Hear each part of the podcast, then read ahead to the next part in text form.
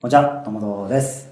今回も引き続きタンザニアのキリマンジャロに登場されたりょうさんのお話を聞いていきます。よろしくお願いします。よろしくお願いします。というわけで前回あの、マサイの村にそうですね。いいところで、いいところ でいいところで前回あの、思わぬ意外と時間経ってたってことにちょっと気づいちゃったんで一回切っちゃいました、はい、というわけでまあどうやらなんかマサイの村にこう期待していったらなはんか残念な話があったらしいじゃないい。ですそうなんです。あのー、僕はあのー、めったに人嫌いにならないんですけかど、はいえー、まあ、マサイが今、はい世界に何人いるかわかんないですけど、はい、もうマサイ全員嫌いになるぐらいの大丈夫ですか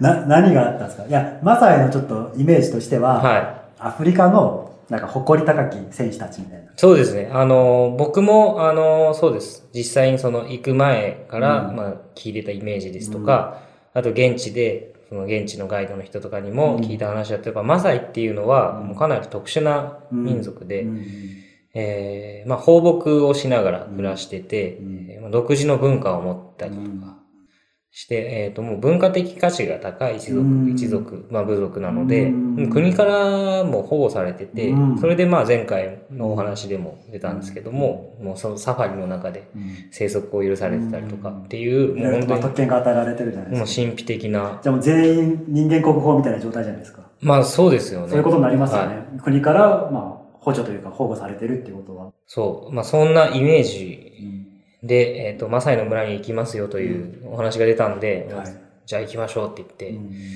うんななった時にう、んえっ、と、まず電電話で予約を、マサイの村に電話で予約を、はい、はい、まあ、入れ始めたんですね。はあ、マサイ電話持ってんだってまず。い。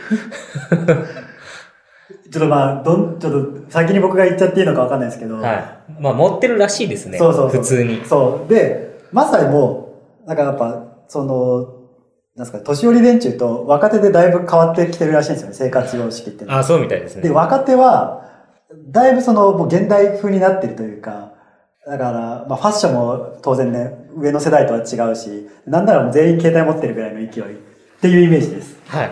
はい。あのーまあその、また、あもうそれにかなり近しい感じのはい。なんですけど、やっぱ僕らとしてはほら、あの、言ってもお客さんやぞと。はい。俺たちはマサイのそういう神秘的なところに来てるんだぞと。はい。まあ電話はまあいいとします。はい。はい。まず村に入ります。うん。えー村に入って、もうまずその、そこの部族の族長の息子が出てくるんですようね。ん。もうボンボンじゃないですか。ボンボンです。だからもう村のナンバー2ですかね。はいもう次期族長ですよ。はい。が出てきまして、はい。あーまず僕らにその前ですね。出てきて、まず、あのーやっぱアフリカでね、もうポーターに挨拶して言い慣れてたあの魔法の言葉、うんジャンボって言ってうん。声かけるわけですよ。うんようめんって言ってきました。 ようめん、what's up って言ってきたんですよ。そんなことあれあアると。メリカもしくは南アフリカだったかなって感じですね。デトロイトみたいな感じで来られまして、その時点であれと思って。おかしいみたいな。様子が違うぞと。そうはい。そんなこと言われた後に、なんか急に厳かな感じで、はいえっ、と、今ちょっと族長の許可を得ないと、うんあの、君たちは僕たちに質問もすることはできないし、うんうん当然写真を撮ることもできない。うんだから、ちょっとここでしばらく待て、うん。うんいなくなるんですよ。うん。僕は忘れてないですよ。デトロイトみたいなノリで来られたうこと。ん。で、戻ってきて、まあもうで、そんなん当然許可なんておりゅうだろうとうん。持ってきて、まあ許可をいただけましたと。うん。写真も好きなだけ撮っていいよっていう。うん僕は写真1枚も撮らなかったで す。はいや、取ってやるかとこの野郎みたいな。い。質問もしなかったです。なるほど。じゃあ、だいぶその中でこう、心理的には、うってなってるわけですね。はい。あのーもうなんかこう、まあ確かにね、あの、聞いてはいたんですよ。うんマサイも結構普通に iPhone 持ってたり、うん。なんか結構俗っぽいよっていうのは聞いてたんですけど、うんここまでとは思わなかった。いや、でもちょ、聞いてたんじゃないですか。俗っぽいよって事前まあまあもでちすよろん聞いてたんですけど、そこはほら、あのーなんていうんですか。まあちょっと極端な話ですけど、言いたいことはわかりますよ。はい。お化け屋敷行って、はいなんかお化け役が突然マスク外してタバコ吸い始めるみたいなもんですよ。いやだからそこは、その、まあ、まあ、これを言言っていいのかわかんないですけど、まあ、いや、これはちょっと難しいところだとは思うんですけど、まあもうちょっと、そうでのす。振りだけでもしてくれと。そうなんです。その、裏舞台見せなくていいと。うん結なんか構そうですね。だからね、本当にね、ファーストコンタクトってすごい大事だと思うんです。うんああれがもう本当に僕のジャンボに対して、うんあの、ジャンボだったら全然いいんですよ。うん、デトロイトスタイルは良 くないと。は両面って来られてる、い。それがあったんで僕はあの、もうなんか、マサイの村では全然テンション上がらなくうて、ん。なんかもうすごいひねくれた気持ちになってしまいましうた。んまあでもね、結構それでも僕らをもてなそうと、今からじゃあマサイ流の火のつけ方を見せてやるっつって、うんあの、木の棒と、うん。あ木の板と、うん。板で枯れ草に火をつけるぞ、つって。うもうでもね、確かにすごいんですよ、本当に。木のこのこうグリグリってやつ。うん。あれでもう、こうこういわゆるその手本手当とに手を合わね、せてそこうう。そうそうそう。そう1分かそこらでへー火つけて、こう掲げて、もう本当にすもうそれは確かにすごいなと思ったんですけど、で、でもお前もやってみるかっつってうん渡されて、うんまあ、い結構、あの、 まあ最初のやっぱ挨拶根に持ってたんで、僕ライター出して、文明の理を見えるみたいな。これなら1秒だぜっつって、どんどういう反応だったんですか、こう。 1本取られたよみたいな。楽しんでるじゃないですか、しっかり。しっかりお互い甘がみしてやってるじゃないそうで すね。ですか。いい、結構いい感じになってまあ、るいいじゃ感じでなんか、まあ、そういう応酬も繰り広げた後に、ないですか。でもその後ですね、あのーなんかマサイの、まあ、一通りその、まあ、村のなんか泥と牛の糞でできた家とかはい。見せられたりとかして、うんあなんか彼らにとってはその牛が財産みたいな感じなんであ、そうなんですすよ。非常に貴重な。はいうんまあ、その辺の話もして、えーまあ、それに対する質問も特にしなかったですけど、基本的にはもっと使わせてやろうみたいな。そうそうそうそう。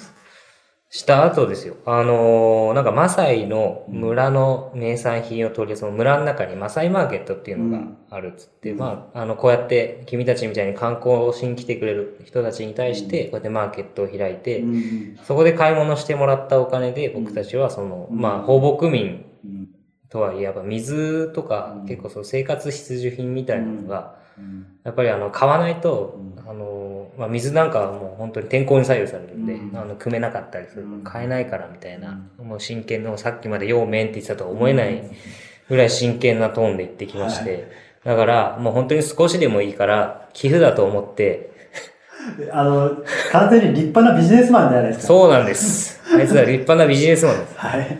寄付だと思って買ってくれって、うんまずその寄付だと思ってっていうところもね、うんちょっとなんかその言い方が汚いなってすごい思っちゃうんですよね、うんもうインド人なんて急だと思ってたとかじゃないですよ。ただただこれを、あの、この3ドルぐらいしか価値のないものに、お前は50ドル払ってくれっていうのを、うんあの、気持ちよく伝えてくれるんで、うんこっちも気持ちよく、いや、払わねえって言えるわけじゃない ですか。はい。はい。なんでこれが50ドルなのに対する理由とかないんでね、うんあの、インドの商人は。うん。あいつらはね、でもそういうなんかこう、あの、寄付だとかう、ん僕らの、僕ら神秘的な部族のうん生活を助けてみたいな。一応まあ、しっかりとしたはい。建前とか理由を用意してくれてるわけじゃないですか。かなり、かなりしかも言い方によねっては綿密にですよ。うんだって、あの、そのさ、なんだ、マーケットの前に、うんその村、村にある幼稚園とかも見せられるわけですよ。もう、完璧な、完璧なビジネスマンじゃないですかビ。ジネスマンですよ。もうもうもしっかりルートが引かれてるわけですねう、。そうなんです。いや、それ、どうなんですかね彼らが独自に考えたのが、ちょっとコンサル入ってるのかわかんないですけど。わかんないですけどなんかちゃんと人の心理をつはいいてきますね。しかもですよ。まあまあ、でもまあ、とまあいいんですよ。絶対買うかと思ってたんですようね。んで、なんかまあ、とりあえず、まあ、いくらか吹っかけられると思うけど、うん値切ってやろうと思って、うんなんかこういうちっちゃい灰皿みたいな、うんあのライオンの絵がうん書いてあるうん皿をこう、じゃあこれ買うよって言ってうん持ってったら、なんか、あのー70ドル、セブンティーって言って、えー何これ17ドルもすんのって言って、セブンティーンって聞き返したら、セブンティーって言われて、うんまあ、日本円ですると7000円ぐらいですからね。ああ、で、お、なんかもうそこからバチバチのバトルが始まって、でも俺20ドルしか持ってないんだっつっ て。そしたらね、じゃあ50ドルでいいよって言って。何一つ会話が噛み合ってない。噛み合ってないんですよね。でしかもね、あいつら何が汚いって、あの、そういう、あの、交渉をしてる横に、う僕、僕一人に対して3人ついてて、あー数の意あ味の、まあ、皆さんイメージしてるマサイ、みんな槍持ってると思うんですけど、そうですね持ってるん ですよ。で完全にヤンキーにたかられてるやつじゃないですか。槍を持った屈強なあのマサイの男性3人に囲まれて、腰にもなんか、なんか、ナタみたいなのさしてるし。 でね、みんなその、一緒にいた、あの、一緒にツアー行った会社の人たちもね、みんなね、もう分断されてるんです。ああ、すごいですね。はい。こいつら汚えな、本当と思って。 インテリヤクザじゃないですか。インテリヤクザですよ、あんなもん。すごっで、まあ僕もね、そんな槍ちらつかせたらね、やっぱ命の危険を覚えちゃうじゃないですか。うんまあ実際それで刺されるってことないと思うんですけど、うんこれも勉強だと思って、結局その、えっ、と、50ドルの皿、50ドルでしょうもない皿買いましたよ。それね、お土産屋で1枚3ドルとかで売ってるんですよ。それは、だからその、その行為自体はご自身はご納得されてるんですかえーっと、まあ僕はあんま納得してないので、まあ次もキリマンジャロというか、タンザニアに行きたいなと思ってる理由の一つが、うんちょっとその、またその村行ってあいつらをギャフンと寄せてやりたいな。大丈夫ですかまた帰り討ちに合わないですかえーっと、次はどうしよっかな。あのーいろいろ考えたんですけど、日本円で払うよって言って、うん1000円札置いて、うん1000ドルも置いてってやるぜっつって。多分日本人はそんな来ないはずなんで、それまだ、あの、ウォンにした方がいいんじゃないですかウォンにしてもいいかもしウれない。ォンの方がいいんじゃないですか大量の札束を。そう、おーすげえっつってみたいな、おーっつってこんなに、やったやったみたいな感じにしといた方がいいんじゃないですかね。ちなみにちょっと気になって聞いたんですよ。はいクレジットカードを使えるの、うんうん。それはさすがに使えないって言ってました。あ、それはさすがに使えないですね。い、や、なんかそのさらに上を行ってね、なんだろう、ペーパルでいいよみたいな感じはいでみ来るたいな感じで来られたら、 そう、クレジットカードも使えるよってだったら逆にもうこっちは気持ちよく払えると思うんですけうど、んそこは使えないらしいです。まあそんなこんなで僕はまあ催促が嫌いになりましたと。 まあみんながみんなそうっていうわけじゃないと思うんですまあまあす、あの、まあ少なくとも、まあ、そい行った部族に関しては、はいあそうだったっていうことですよそうですね。けど、えーちなみにその50ドルで買ったお皿は、はいえっ、と他の、あの、同じような、うん全く、もうほとほぼ同じですね。同じだけど値段は3ドルの皿と一緒に持ち帰ったんですけど、日本に。それだけ割れま した。それだけが、 50ドルの方だけ。 50ドルのものだけが、あの、日本帰ってきて荷物開けたら割れてましたね。その、マサイの丸ってどんくらいの大きさなんですかうん、でも小さいですよ。あの、家も多分10、10棟ぐらいですかね。うん。ででも小さい家です。なんか、イメージ的には、あのー、3人用のテントぐらいの大きさですかね。うん。一つの家が。はうんでその集落自体はどんくらいの大きさなんですかい。集落自体がその家が10棟なので、どんぐらいって言ったらいいだろうなな。んか野球場1個ぐらい。野球場1個ぐらいですかね。うんいや、でもそんなないかもしれないでをす。ちょっと一回り小さくしたぐらいな。でもね、結構、そうですね。まあ、マサイ族、あの、なんか、まあ、その、村って言ってうも、んすぐ移動するらしいんうで、ん。その牛が多分その周りにいるじゃないですか、バーって。ど、どう、なんか、基本的に放牧してるんです基よね。本的に放牧してま常にす。誰かが見てるんですかそうですね。あの、追い回してる人がう。ん。一人ぐらいは常にいて、ゆだから夜夜とかもいるってことですよね。はへい。うちなんか、マサイ族の村は、基本的には、あの、女性一人に対して家が一棟建つらしいんですよねー。うんだから僕が行った村だと、多分女性10人ぐらいの村う。ん。で、その女性っていうのが大体、あの全員あの、族長の嫁さんらしいです。だからまあ、一夫多妻制ってやつですよね。で、あの、 嫁をき、嫁、あの、ジャンプ力が一番高いやつほどう、ん。嫁がなんかたくさん手に入るらしいんですよね。まあ、それももうどこまで本当かわかんないですけどね。まあ、まあ、そうですね。まあ、いろいろ諸説あるじゃないですか。はいそうそうなんかこう、ライオン狩りしないと一も人う一人前じゃないとか。僕はもうマサイの言ってることは全部嘘だと思っ てる。まあ、いろいろね、ふふっかけられはた、両面からの一連の流れがありますからね。でもジャンプ力はすごかったです。確よかかったですか。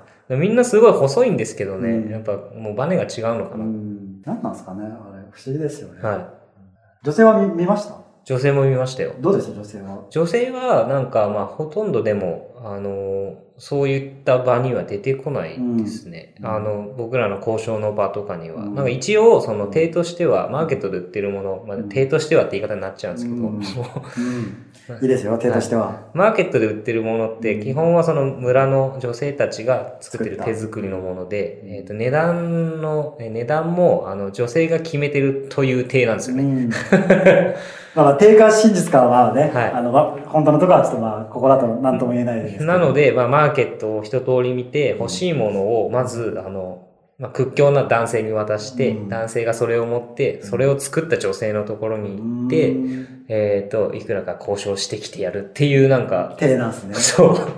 完全にそれ、アキンドがやる行為じゃないですか。そうですよ。あいつと、ただ女性と直接値段交渉しちゃいけないんですって。うん、完全に商社マンじゃないですか。商社マンです。一人商社マン、。はい。問屋ですよ、問屋。はいもうなんかそう、でもそう、小さな村でもそういったもうビジネスが。うん、しっかり成り立ってるってことですね。まあ、あの、彼らの立場に立って考えると、そう、まあ、彼らが生きるために一生懸命だと思うんで。そうですね。まあ、その結果ってことですね、まあ。はい。まあ、それもまたもうまさにの文化なのかなと。うんうん、言っちゃえばそれまでですけど。うん、はい。まあでも次は絶対ギャフンテロしてやろうと。まあ、まあ、まあ、ち違うものをね、守って、まあ、いろんな接し方がね、アプローチがあると思う、はい。あ、あとね、そう、もう一つ腹が立ったのが、はい、まあでも、そのツアーみんな、あの、メンバー、みんなおのおのね、やっぱそこそこぼったくられてるんですけど、うんうん、あの、一人若い女性ああ、一人女性がいると話いたじゃないですか。はい、なんかその人だけは、なんか40ドルぐらい払って、なんか2つぐらい物買ってるんですよ。うん、なんか、それもちょっとムカつくなと思って。いや、やっぱそれは。 あの、やっぱ若い、なんか女性には甘いんだみたいな。うん、それはあると思います、ね。俗っぽいな、こいつら本当にと思って。そこだけなんかあの、 なんすかね、あの、ビジネスマンがやっちゃいけないことやっちゃいけないことやっちゃってんだよ、ね。そうそうそう。そこは一貫してみんなからぼったくってほしいなっていう。 そこの一貫性はないんだみたいな。はい。まあ、でもしょうがないんじゃないですか。だって、ね。可愛い子には、可愛いかどうかわかんないですけど、女の子には弱いじゃないですか。そう、それもまあ、ムカつきました。 まあでも、なので僕がその、そうですね、あの、今回、キリマンジャロから戻ってきて、大したお土産買ってこれなかったのも全部マサイのせいなんで。なるほど。はい。そこでもう、いや、お金も使っちゃったし、ね。お金、そうですよ。結構使いましたよ。結局僕50ドル。はい、あの、基本的に物価安いので、はい、あの50ドルあれば相当な量買えたんですけどね。一気に50ドルなくなったんで。いや、でもなんかそういうなんかマサイの、なんですかね、ネガティブな側面ってなかなか日本だと見れないじゃないですか。はい。まあでもそれをね、楽し、面白がっていける人は全然楽しいと思います。あの、僕もだから次50ドル払わなければ全然もっと楽しかったと思うんですよ。ちょっと写真がないのが残念ですけど。はい。あ、でも写真はあの、他の人たちが撮った写 真、あの、ちょっとじゃあ、あの、拝借して。はい、こっそり。こっそりじゃなく て、どうぞ拝借して、はい、見ましょう。で、そこでじゃあもう、一通り旅のツアーは終わりです。そこからはもうあの空港に移動して、えっ、と、帰国。帰国なんですが、まあ一人パスポートをなくした人がいて。どうしたんですかまあその人だけ別で、別ルートで。 それは普通になくしちゃったんですか普通になくしちゃったみたいですね。え、でも海外でパスポートなくして結構大変じゃないですか大変そうでしたね。で、なんかでも、その結局パスポートなくした、まあ人に、そのまあ今回ツアーのガイドの人、一人しかついてなかった。その人も、もうパスポートなくした人についていくってなっちゃったんで、えっ、と、あのー、引率役として僕が選ばれまして、うん、あのね、ツアー会社の人にも指名されちゃったんです。 君決めたと。 そう。あなたお願いねっつって。頼むわっつって。はい。おっさん3人の、はい、入国審査の時とかもなんかこう、っていうことはなくしたのは女性がなくしたってことですかそうです。 あなんか、あの、すげえ、かわいそうだなと思いましたけど。いや、いや、大変だと思います、ね。もう大変そうでしたよ。無事帰国できたんですかその後。ああ、はい。無事帰国それ何日後ぐらいに帰国できたんですかでも、なんかパスポート、その帰国の日が木曜日だったんですよ。うん、で、金曜日にパスポートが取れれば土曜日に帰れるみたいな感じだったんですけど。うんうんで結局土曜日に帰ってきたらしいんですけど、下手したら、その、金曜日に取れないと、次大使館開くのが、月曜日とかになっちゃうんで、下手したらもっと、あの、かかってたかもしれない。かかったかもしれない。そんな、サクッといけるもんなんですね。日本だったら、再発行までに、まあ、軽く1ヶ月ぐらいはかかるんで。ああ、そうですね。まあ、再発パスポートの再発行というよりは、もうその、なんていうんですか、まあ、とりあえず帰国、帰国だけのなん帰か、国用の、あの、一時的な一時的なやつです処置って感じですよね。はい。なんかね、でも、それはそれでいいなって思っちゃったんですよね。なるほど。その、そういう経験もパスポートなくせば帰らなくていい んだ。で、あの、最悪、最悪のパターンもなんか、あの、元の国に帰れなくなっちゃったりするね。こうあ無の国籍状態みたいなター感じミになナっちゃうルみたいな。そうそうそう映画映画ターミナルみたいな。いそう、トム・ハンクスでおなじみの。や、でも、あのーそのパスポートなくして、ツアー会社の人も、うんあの、一緒に、その、ついていけるかどうか、まあ、その人もね、あの、仕事が他に仕事があるから、行けるかどうかわかんないみたいになって、僕帰りたくなかったんで、 僕英語できるんで一緒に行きましょうか、うんという話を一応しました。でも、やっぱツアー会社の人が来れるんだったら、ツアー会社の人がいいです。まあ、そういうことそりゃそうでしょう。そりゃそうですプロプロにお任せしたいですここは。ね、もう帰れるか帰れないかぐらいの瀬戸際になっ僕ちゃうとしては、まあ、人のお金で、あの、まあ、そのパスポート取るの、また、そのタンザニアの首都に移動するんで、うん、結構な、じゃあまた。はい。大移動またちょっと、これ、旅行続行じゃ、みたいな。まあ、パスポートなくした本人は全然楽しくないだろう。そりゃそりゃそうでしょうね。で、まあ、あの、おじさん3人を引率して、引率して、まあ、なんか入国審査の、もう紙、紙とか書き方わかんないみたいなう。ん、え君書いたしやろがいっつって。ま あ、そうですね。そうそうそうそうはい。ここに、ここ何、ここ何書けばいいのっつって。パスポート見てみっつって。同じ単語書いてあるじゃろがいっつ って。これを書けばいいんじゃっつって。まあ、そうですね。み見本、見本はなかったですよ、見本は。見本はないですね。見本ないです。じゃあ、はいその、ちゃんともう読んで書はいかなきゃいけないっていうパターンですね。はい。そうです。っていうのをまあやって、でえーでまあ、でも無事に帰りまして、改良飛行機は映画何見たんですか帰りの飛行機で、帰りの飛行機で見たのはヒックとドラゴンと、なんかいろいろ見たいろいろ見たっていう。あ、あと僕はあの自分の iPod にはい。ブラッドダイヤモンドっていうのあーアフリカが舞台の映あ画、ーそれ見ましたね。レオナルド・ディカプリオ主演のやつですね。はい。そう。あ、そう。ちなみにその舞台がシエラレオネで、はい。シエラレオネに行ってみたいなってし、年々思ってちなみにそこはね、全然ツアーとかないです、国内から。昔内戦やってたけど。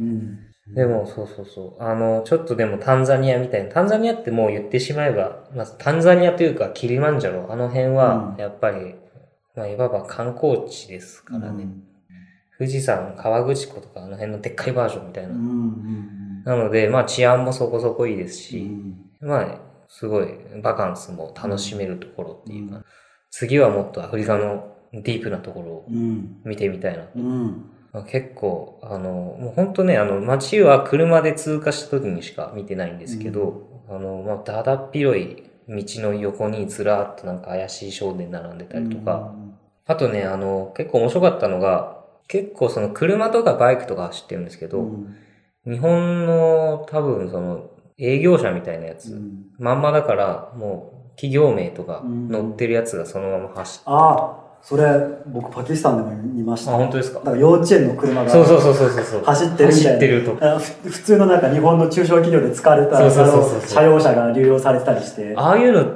のもね、あ、そう、あともう郵便局の郵政株とかもバンバン走ってて、ああいうのって、どうなんだろうと思って。 どういうルートであっちに流れるんだろうな。中古車販売っていうルートがあるんですよ。それは海外向けに中海外古向け車に販売をやってる。日本で古くなった、だから日本から、は向こうからすれば輸入だし、は日本からすれば輸出みたいな形になるんですよね。そういうルートはあるい。へえなんかこう、裏ルートとかではないん裏ルートではないと思う本当ですかあのお表ルートだと思う表ルートですかはいそう正規の、まあ、れっきとしたあの商売もし裏ルートだがあるのであれば、はい僕やっぱあの、ブラッドダイヤモンド大好きなんで、はいそうい うね、中古車を海外に密輸するみたいな、はいそういう仕事したい。だって密にする必要ないじゃないですか別に別に密じゃないでしょはい。そう正規の正規の商売ですよ、でもね、優勢株は不思議なんですよ。あの、まあ、でも優勢確かにそこはそう優ですね勢株って、あの、次に販売するときに、うんなんかこう、いろいろ登録というか、手続きが結構めんどくさいので、うん日本だとやっぱりあの、郵便局の株乗ってる人っていないじゃないですか、郵便局以外。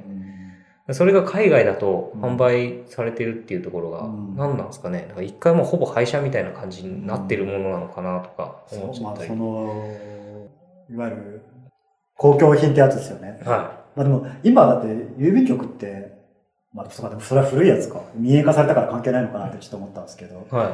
どうなんだろう。まあでもそういうルートはあるっていうか話は聞いたことあります。うんちょっとね、それは、あの、調べてみます。そうですね。そうですね。あの、なんていうんですかね。で、しかも、あの、アフリカのどこだったか忘れちゃったんですけど、ちょっと後で詳しい話はしますけど、はいアフリカですごい活躍してる日本人の方がいて、はいその人が最初にアフリカでその資金作った方法が、日本の車をアフリカに持っていくみたいな商売だったかな。っへていうのですごい財を成した人がいて、え、なるほちょっとその人の話は後ほど詳しく。ど。ちょっとそういうの気になりますね。そうですね。あの、面白い話があるんで、これはこれで。。はいっていう感じで、まあ、無事帰国って感じですかね。そうですね。帰国、もう帰国して、えっ、と、もう空港で、うん。じゃあ軽く空港でいっぱいやってくみたいになったんですけど、僕はね、やっぱ長時間、長時間、長い期間ね、うんあの、人と行動を共にするとすごい疲れるので、うんうん、あ、帰りますって言って、そうですね。帰りますって言って、吉野家で牛丼を空港で食って、はい。私それが空港で食ったんですね。はい。どうしてもそれ羽田、羽田羽で、田あ、で。成田っすかね。成田そう、あじゃあ行きは羽田で帰りは成田っていうルートだったんですじゃよ。あまた帰りもめんどくさいじゃないですか。めんどくさかったです、結構。で、結構時間かかるじゃないですか。はい。あの、結構時間かかりました。うんまあ、ともう結局会社、そうですね、金曜日に帰ってきて、まあ、土日挟んだらもう出社ですからうね。ん、そうですね。でそそして今に至るみたいな感じなでるす。ほど。そこから働き詰めで、なので、あの、キリマンジャロから帰ってきてからまだ実は一度も山に登ってないんですうよ。んうんうんうん。でもなんかこれキリマンジャロ登っちゃうと次登る山って結構難しいなっていう気がするんですよね。それ、あれですよ自分の中でのハードルじゃないですけど、はいなんか大事に行きたいみたいな感じですよね。そうスなんですトライクの後の次への一そう手そがうそ大事うそうみそたいな。う。結構この山選びってはい大事な気がするんですよね。自分的にはね、はい自分的には。 はい。そう。寝星はつけてるんですかうーん、なんか全然、なんか富士山登ったことないんでう、ん。富士山でもいいかなと思うんですけど、富士山ね、9月のもぼちぼちしないとそうそうそう閉まっちゃうじゃないですか、山う、が。多分、再来週ぐらいには、うん。確か山と、山開き終わっちゃうんですよね。うん閉山しちゃうんで、さすがにな、シーズン中じゃない富士山に登るのは、まあ、言っても素人なんでうん、やめた方がいいかなとう思ってるんで、んうーまあ、そこまで気負わずに登ってたらいいんじゃないかなと思いますけん。ど。なんか、おすすめがあれば、聞いてる皆さん、お願いします。確かに、山男たちに聞かないといけない。そうですね。内容としてはもう一応これで全部って感じですかね。うーん。なんか言いそびれた話とかあります逆になんかありますかあの、えちょっと二つぐらいあります。はちょっと二つ目忘れちゃったんですけど、一つ目は、まあ、そのサファリの話してたじゃないですい。か。はどうしても現場に行かなきゃわからないものが一つあると思うんですよい。。はい。サファリについて。オイニー問題です。オイニー問題ですかはえっ、とね、サファリは、オイニーは、カバがたくさんいる沼は、はいすげえ臭かったですね。 だからそれ以外は別に、そうでもなかったかなっていう感じです。いや。動物って確かに可愛いんですけど、はい結構匂い強いじゃないですか。ああ、まあそれは動物っていうかまあ人間も含めて、やっぱ生き物って生き物の匂いがするじゃないですか。そうですね。あ、多分ですけど、あのー結構その、サファリ、一応、その自然、国立自然公園ってう。いうんくくりなんで、イメージできました。はいあの、大自然の中ではあるんですけど、一応未舗装ではあるんですけど、砂利道みたいな、んもうジープが通る用の道みたいなのができてるんですよね。うんやっぱそこにあんまり動物は来ない。近寄ってこないん向こで、うもちょっと分かってるところ動物は生で見れるとは言っても、なんかすげえ近づいてくるバカな動物ってシマウマぐらいなんですよね。 なるほど。なので、あの、そんなに、あの、動物の匂いを、そうそういう意味ではちょっと残念なところではあるんですけど、うん直で感じるってことはなかったですうんね。カバー、カバーはもう遠くからでも臭いうんうん。カバーが臭いですね。全身にね、あの、 うんちを浴びて るので。いや肌守ってる、はい肌守ってるだけ ですよ。もう一個が、何だったっけなあ、そうだ。思い出した。もう一個が、その、タンザニアがはい。観光地化されてたっていう話をしたじゃないですか。はい。で、ちょっと若干テーマ変わるんですけど、海外旅行におけるはい。観光地の言い悪い問題ってあると思うんですよ。はい。はい。つまりどういうことかっていうと、その、海外旅行に何を求めるかっていうところだと思うんですけど、まあ、はい割とその、非日常を求めるっていう側面は多分にしてあると思うんですけど、そうですね。ところが、こうか不幸か、がっつり観光地化されているところって、安心だし、安全じゃないですか。はだけどその、ちょっとこうヒリヒリする感じがないってい。いう、スリル的な部分ですかね。スリルって言ってもそのなんか自分からその治安の悪いところに行きたいっていう意味ではなく、はい。なんていうんですかね、あの、今、俺は頭をフル回転して、この置かれてる状態に対処しないと死ぬなっていう感覚。ああ、はいはいはい。わかなんとなくわかりますはい。それ、あると思うんですよね。あの、どういうことかっていうと、例えば僕が昔、パキスタンに行った時って、はい。まさにその状態だったんですよ。なるほ どい。や、別に周りでプロが思ってるとかそういう話じゃないですけど、とにかく一歩間違えれば、やばいなっていうのがあって、はなんか頭が勝手にフル回転してるんですよ。で全力でことに及ぶというか。はいはいはい。でもなんかそういう瞬間って、うん、なんかこう、まあ言ってしまえば不謹慎ですけど、うんなんか快楽物質みたいなの出ますよね。そうですね。なんかところが、一方でそのグアムとか例えば行くと、はい。がっつり日本語通じるんですよね。はいはいはいそし。たらなんかこう、海外旅行してる気にならないっあ、そうですよね。あの、それはそうですよね。ていうのはあるかなと思うんですよね。うん、だから今回そういう意味では、うんうん、まあやっぱりツアー会社う、んそこそこそ、そこそこっていうかかなり実績のあるツアー会社さん、うん。もう何何年もずっとうん登山ツアー組んでて、うんそれこそテレビ番組のうん。登山のうんブッキングとかもしてうるんうんうんところなんで、うんまあ、かなり常に安心できうる、ん。まあ、スケジュールでうんやってたんで、うん。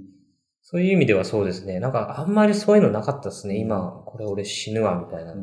だから、初回でいきなりやっぱ初回は、あの、全く知らないところなの一で、回ねそう安心を買っても全然いいとは思うんですけど、はいでもやっぱ、旅慣れてる人って、なんかいずれバックパッカー化していくじゃないですか。そうですね。最終的にいろいろ切り捨てていくっていそうじゃないうですか傾向があると思います。そう、それって多分、そういう、なんか、 なんだろう、こう、舗装された道が嫌になってくるっていうのは、はいあるんじゃないかなあると思いまます。僕なんか多分特にそういうタイプだと思うんで。さっき南アフリカに行きたいって言ってたじゃないですか。はそれも若干、そういう観光地化されてない部分に行ってみたいんじゃないかなって思う。まあ観光地され化がされてない部分と、あとなんか、あそこいろんなアフリカ内外を問わず、いろんな国の人たちそうがですね。来てるところらしいので。そうですね、まあ。なんかそういう、そう西西洋と、みたいな。そうそうそうそう。 なんかいろいろ混じってるみたいいな。ろいろ混じってるとこ、うんそういうとこ行ってみたいですよねう。んだから、あの、カトマンズとかもね、エベレストは多分登る気はない、ないんですけど、うんうんうん あの、カトマンズは行ってみたいなと。そうですね。だからキリマンジャロはでも、そうだな。うん。あの、かなり安心していけるところだうん。とは思いましまあその、旅行先としては。はいですねまあ、キリマンジャロ、山はね、ちょっと前回あの、釘を刺されたんでね、あの、そんなに安全かとかはちょっと、ちゃんと考えてっていうレベルだとは思うんですけど。た。まあ、国としては、まあでもやっぱりその、なんだ、降りてきた麓のアルーシャっていううん都会の街とかは、うんまあそれは現地の人も言ってましたし、うまあガイドの人も言ってましたけど、そんなに治安良くないって言ってました。ん。うんはい。あとね、あの、タンザニア軍隊がその辺うろちょろしてるんですけど、うんなんか結構その、観光客がうん。写真とか撮っちゃうと、うん普通に捕まったりするらしい。うん。そういう怖さはやっぱあるみたいですね。で、あまあ、でも確かにね、現地の人、柄悪そうな人がいたんですようんね。あの、こうその、そうそうそう、下山して、えっ、と、ゲートまで行く前のキャンプ地で一泊した時にタバコ吸ってたら、あの、多分別の団体のポーターだと思うんですけど、まあ、柄悪そうな人たち来て、まあそれでも普通に話してたんですけど、まあタバコくれとか。まあでも変な話、なんかドラッグやるみたいなうん。話とかもへーしてきたりとかして。はい。まあ僕にはね、あの、僕のチームのジョセフっていうトランプの弱い強い味方がいた。 弱いのか強いのかわかんないですけど。まあそこそこでもポーターの中で地位があるらしいんで、うんなんか普通に、あの、お追っ払ってくれたりうとかん。したんで、まあ大丈夫でしたけど、うんまあでもそうだな、その瞬間はね、ちょっと、ひりつきましたね。うん。まあそういう瞬間もあったってことはケニアが隣接してるんですね。い。そうです、そうです。じだゃあから、あの、マサイ族。ケニアから登るルートも確かあったはずですうんね、キリマンジャロ。わかりました。じゃあちょっといろいろは貴重なお話ありがとうございました。い。いえあとは次の山を見つけるだけですね。そうですね。まあ、国内、どこがいいんでしょうか ね。はえー、じゃあというわけで、まあ、合計4回分くらいですかね。結構いろいろ話していただきました。本当い貴重なお話ありがとうございましいた。レいギュラーメンバーと言っても差し支えない。 やもう使えないでしょ。他の、他もう、一回出てくれた人みんなもうレギュラーだと思ってます。本当です。ああ、ありがとうございます。じゃあちょっとね、あの、機会があればまた、はい、またなんあのおか、話を面白い話があったら、あはいの持ってきますんで。よろしくお願いします。はいえーというわけで今回は、あの、タンザニア、えーキリマンジャロに登場されたりょうさんに、マサイの村なんて、あと1回ぐらいしか行くかボケ という話をお伺いしました。はいありがとうございましたあ。りがとうございました。それではまた次回。